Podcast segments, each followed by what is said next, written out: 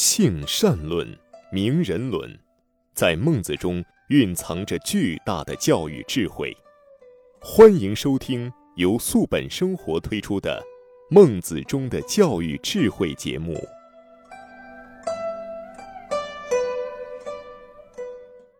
听众朋友，大家好，欢迎您收听中华文化大讲堂之孟子中的教育智慧节目，我是主持人雅青。在这次节目时间里，让我们继续有请主讲嘉宾王自超老师。王老师你好，雅青老师好，听众朋友好。上一期的节目，我们讲到了还是孟子梁惠王章句上的这一段内容。今王发政施人，使天下士者皆欲立于王之朝，耕者皆欲耕于王之野，商贾皆欲藏于王之室，行旅皆欲出于王之途。天下之欲及其君者，皆欲复速于王。其若是，孰能御之？好，接下来我们学习新的内容。王曰：“吾婚不能尽于事矣。愿夫子辅吾志，明以教我。我虽不敏，请尝试之。”曰：“无恒产而有恒心者，为士为能。若民，则无恒产。”因无恒心，苟无恒心，放屁挟耻，无不为己。即陷于罪，然后从而行之，是罔民也。焉有人人在位，罔民而可为也？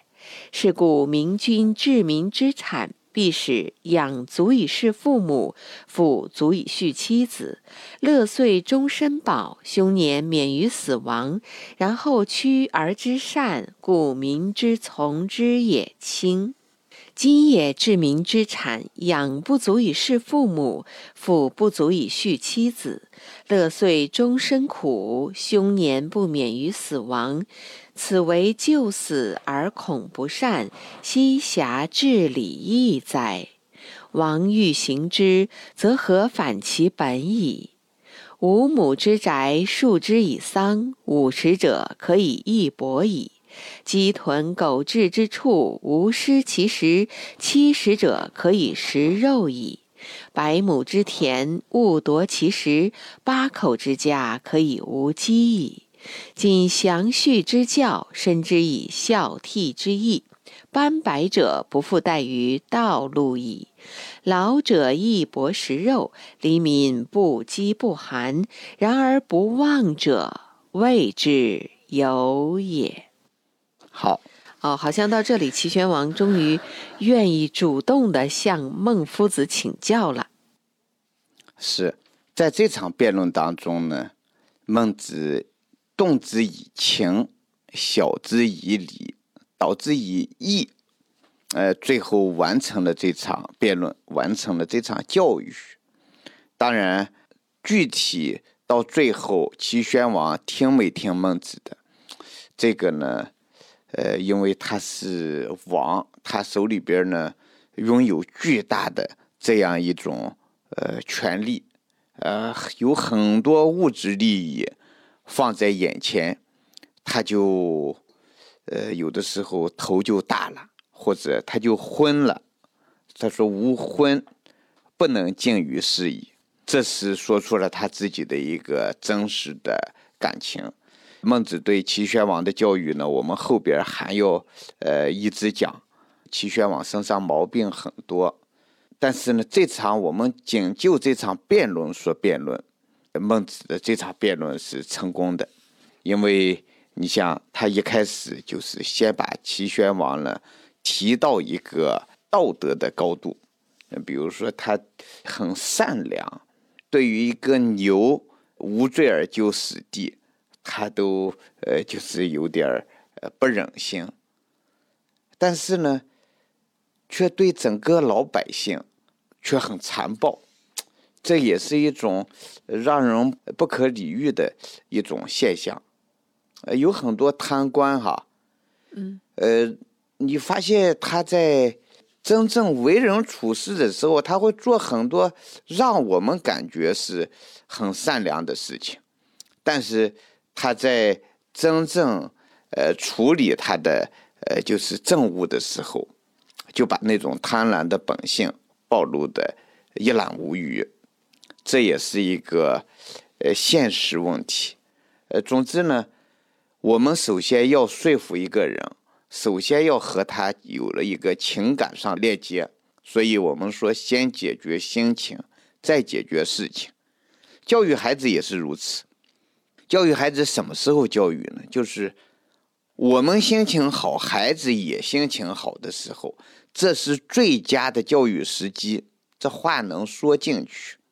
嗯，当孩子心情不好，我们心情也不好的时候，这就不要教育，这只能适得其反。这往往就会形成情绪上的对抗。对，当一个人在情绪当中的时候，他就是一个傻子。就是我们说暴躁是无能的表现，就是因为在情绪当中，人就往往不理智。所以呢，我们要先解决心情，呃，要解决了孩子的心情，也要解决了我们自己的心情，心平气和的就可以说事儿了。孟子和齐宣王的这场对话，也是先解决了心情问题，让齐宣王心里边很舒服。哎呦，他自己就说了：“我这么好的一个人。”我自己都感觉不到，他还引一句诗，他说：“他人有心，愚蠢多知，夫子之谓也。”哟，就是你能够猜到我的心思。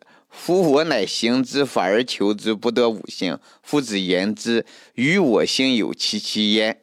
哎，你看，他就说我是个好人，我一直还不感觉到我是个好人。你这么一说，我还真觉得我原来就是个好人。哎，他有这样子的一个就是说法，就是说感情上啊，首先跟被说服者之间呢，有一个让别人感觉到，哎呀，你看你真理解我，你也赞同我是个好人。对，嗯，他们先达达成一致了，先解决心情问题。是先解决心情问题，再解决事情，就是先动之以情，再晓之以理。对，因为讲道理这种模式哈。呃，往往行不通。在家里边，你和家人讲道理，你比如说父母和孩子讲道理，呃，最终的结果，呃，十有八九是要失败的。嗯，家就不是个讲道理的地方，家就是讲感情的地方。把感情弄明白了，这道理自然就讲明白了。很多人说家不是个讲道理的地方，那么说社会是个讲道理的地方吗？好像是个讲道理的地方，实际上讲道理的地方是哪儿呢？法庭是个讲道理的地方，社会上也不是个讲道理的地方。比如我和雅琴老师，当我们呃到了一种见了面就要讲道理的呃地步，这就是不准备相处了。是啊，啊，就是你和一个人说，你讲不讲道理啊？人家说我怎么就不讲道理呢？然后拍桌子瞪眼睛就开始讲道理了，很难讲道理，很难心平气和。嗯，所以在社会上，他讲的是谦让，你敬我一尺，我敬你一丈，这里边就有了一个心情问题在里头。所以我们说，永远是要先解决心情，再解决事情。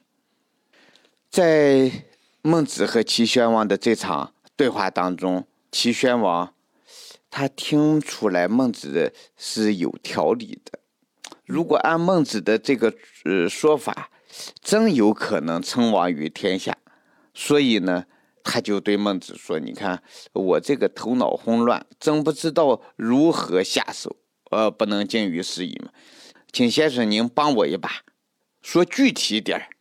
这不是明以教，我就说具体一点儿，对对，呃，嗯，也好让我尝试着去做一下。”嗯，这么虚心的请求，正是孟子盼望。于是孟子就振作精神，从头到来。在下边这两段呢，是非常出名的两段话。他说：“对于普通人来说，嗯，有了固定的产业和收入，才会有真正的在道德上才能够施加。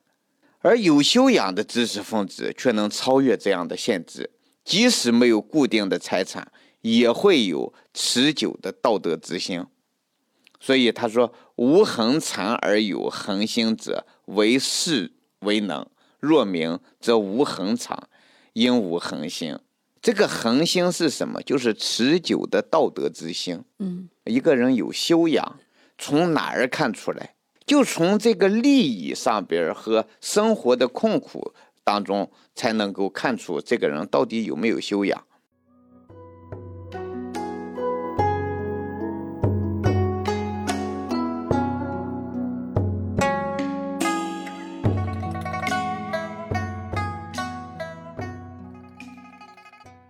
我们经常说“岁寒然后知松柏之后凋也”。嗯，你像，呃，玉米，一个春天一个夏天就长两米多、三米多高，松树根本就长不了那么快。一到秋天，一到冬天不适合长的时候，这玉米马上就枯萎了。它是个草本植物，而松树和柏树到了冬天，它依然能长。它们能往下扎根儿，所以呢，我们说一般普通人哈，顺风顺水的时候什么都行，碰上逆境就显现出一个人的修养、一个人的毅力，嗯，一个人的处理事情的能力。对，所以呢，他说国家的主体是占人口绝大多数的普通人，他们的吃饭穿衣问题必须是国家的首要问题，要发展经济。又要把这个道德建设搞起来，经济不发展，你就达不到适当的这种道德建设的高度、精神文明的高度，人们就会胡作非为、无法无天。等到人们犯了罪，再去惩罚他们，就等于说设下圈套和罗网，故意陷害。哪有呃好的政治家人人在位，呃却陷害老百姓呢？所以，好的君主一定要让老百姓有足够的财产，上足以赡养父母，下足以养活妻儿。遇到好年景，中年吃个饱；遇到坏收成，也不至于饥饿而死。这个时候，呃，再要求老百姓修养道德，走上正道，人民就比较容易接受。嗯，就是你像，就是我们当前的这种施政纲领。精准扶贫，哎呦，我就有的时候，呃，感觉到这个共产党好就好在这儿。我们这个老家呢，它属于一个超级贫困的一个地方，那是个吕梁山区嘛，嗯，连联合国都挂了名的，呃，就是不适合人类居住的那种地区，就有很多老百姓，那每年。劳苦一年，到时候没有什么积蓄。这次开始精准扶贫以后，两不愁三保障，要求能够做到对老百姓不愁吃不愁穿，要保障上学，保障医疗，保障住房，就是在农村每个人都得有住房，房子要是不好，要给他是危房，要给危房改造。呃，真正落到了实处。呃，我近一段时间回到老家去，看到这个现象以后，老百姓的心一下就安稳了。当老百姓的心安稳了以后，你再和他谈教育、谈道德建设就比较容易。我们当前社会的主要矛盾是人民向往美好生活的需求和发展不平衡、不充分之间的矛盾。什么是美好生活？就是两不愁三保障以后，吃穿不愁，呃，医疗、住房和上学都有保障之后，人们自然而然就会有呃往上过好日子的感觉。就是琴棋书画、诗酒花茶这种文化生活才能够进入到我们生活当中，人们才能够好整以暇的听我们在这儿讲孟子、讲论语。如果他都吃不饱饭，你给他讲孟子、讲论语，他说听了顶饱啊。所以孟子这儿就提到这样一个，要让老百姓有恒产，然后老百姓才能有恒心。呃，对于读书人来说，呃，那个就是即使饥寒交迫，即使国破家亡。但是我也能够撑住我那个基本的修养，呃，这是对读书人的高标准，也是孟子所说的大丈夫标准。我们后边会讲，富贵不能淫，就是在富贵当中，他不会损伤自己的志向。有很多人富贵以后就饱暖思淫欲了。说贫贱不能移，在贫穷当中，他不给不会改变自己的志向。威武不能屈，就在别人威胁我，我也依然按着自己的呃信念，呃来就是生活。此之谓大丈夫，这是大丈夫。你看这里边他说的是，现在很多的政治家，就是像齐国、战国时候的很多政治家，是人民的产业，在他的这个治理之下，上不足以赡养父母，下不足以养活妻儿。好年景的时候，一年受苦；收成不好的时候，就被饿死了。这个时候救活自己的性命都还唯恐来不及，哪有闲工夫讲什么礼义呢？最后。孟子呢，就道出了他自己具体的治国方略。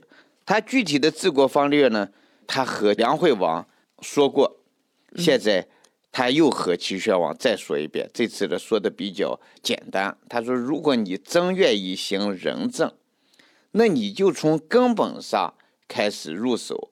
五亩之宅，数之以桑，五十者可以一播矣。”这是发展农耕是吧？让大家种田。对。嗯，他是在住宅附近要种桑树，嗯，种上桑树以后呢，呃，就是就可以养蚕，就可以绞丝，然后呢就可以织波，丝绸呢就可以让家里边五十岁以上人穿的暖和一点。五十岁以上阳气不足，所以说需要保暖。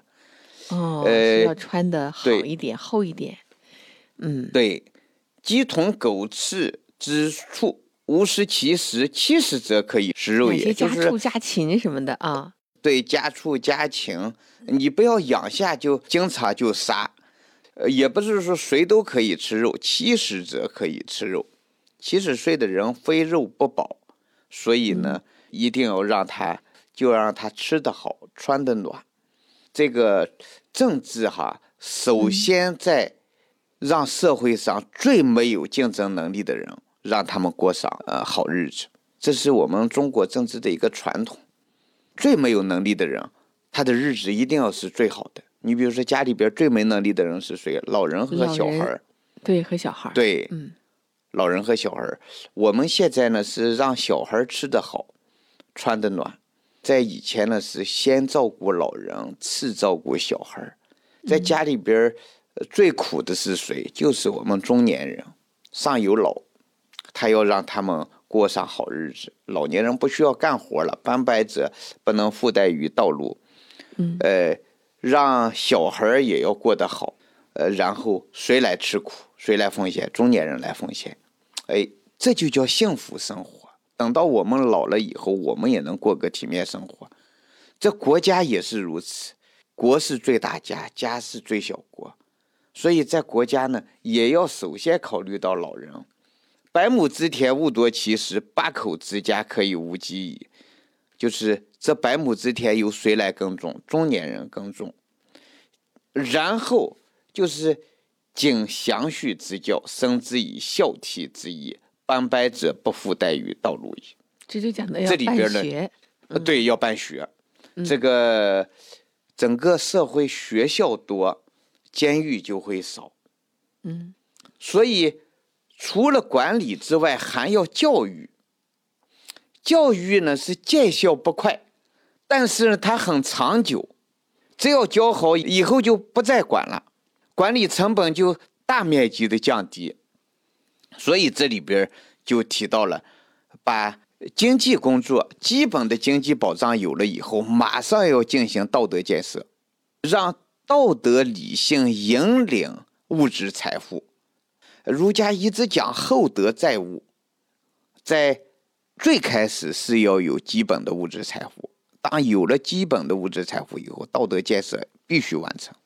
我们教育孩子也是如此，你首先得保证孩子身体健康，但是身体健康得到基本保证之后，马上要给他进行道德理性的建设。道德理性的引导，你得让他能够，呃，管得住自己，能够让它可持续性的发展。所以呢，教育一个人，教育一个国家，教育一个家庭，教育一个企业，都是呃如此。要管理，也要教育。管理是君的事情，我们说君主的君，嗯，呃，齐宣王呢，他就是一个君。教育是子的事情，孟子就是一个子。你看齐宣王和孟子俩人，如果要能够完美结合，这就把君子之道真正给体现出来了。一个君，一个子，嗯，所以君子就是管理教育的学问。只教育不管理，这教育没办法完成；只管理不教育，这管理也没办法完成。又管理又教育，这往往就能取得很好的效果。所以，呃，当这五十者可以衣钵，七十者可以呃食肉，八口之家可以无饥，然后就得经详序之教，就是办学校。嗯，办学校从哪儿开始？教孩子。先从孝道开始教育，所以中国人的这个汉字当中这个教育的教，先写一个孝字，然后再写个反文旁。它和欧美的那个教育，你比如说像英语的 education，它那个不一样。那边呢是叫引领、引导，我们这边的是先让他孝顺。这样呢，老者衣钵食肉，黎民不饥不寒。然而不忘者，谓之有也。当你你的治下老百姓日子都过得很好，那其他国家老百姓都想到你这儿来，然后你就真正能够称王于天下。这场辩论呢，也就到此结束。听起来是一个特别完美的这个理论，王者是王道，王者行王道。然后呢，先生教好学。整个社会呢，就是甚至以孝悌之道，斑白者自然不负待于道路。当然，当然，它的前提是，呃，要保证前面的，比如说，呃，大家都有的吃，有的穿，老年人的生活呢，能够得到更好的一些保障。这样呢，也不要夺老百姓耕田的时间，也不要随便的罚他们去在该耕田的时候做劳役，是吧？这样的话，那个国家就治理的井井有条了。哦，君子之道呢，也就行出来了。看来治理好一个国家，需要君的认知，需要君呢真正去执行，然后呢还要子的配合。对，如果这个孟子要是能跟我们这个以上前面讲到的梁惠王啊、齐宣王啊，他们这些很好的配合，那就好了。嗯，但是不容易，是吧？对，到这里呢，我们这一次对于梁惠王张居上的学习，由于时间的关系，只能说到这里了。后面呢，我们就是要进入到第二章的学习，是梁惠王张居下。我们下一期的节目，呃，请王老师继续给大家讲解孟子中的教育智慧。听众朋友，以上您听到的是中华文化大讲堂由雅青带给您的孟子中的教育智慧。我们再一次的感谢王老师的讲解，谢谢王老师，谢谢雅青老师，谢谢听众朋友。好，我们下期节目再会。感谢您收听本期的孟子中的教育智慧节目。如果您喜欢我们的节目，可以在微信上搜索关注公众号“素本健康”，输入“孟子”，添加我们的官方微信，这样呢就可以加入我们的听友群，和我们共同交流孟子的教育智慧了。再一次感谢您的收听，下一次节目再会。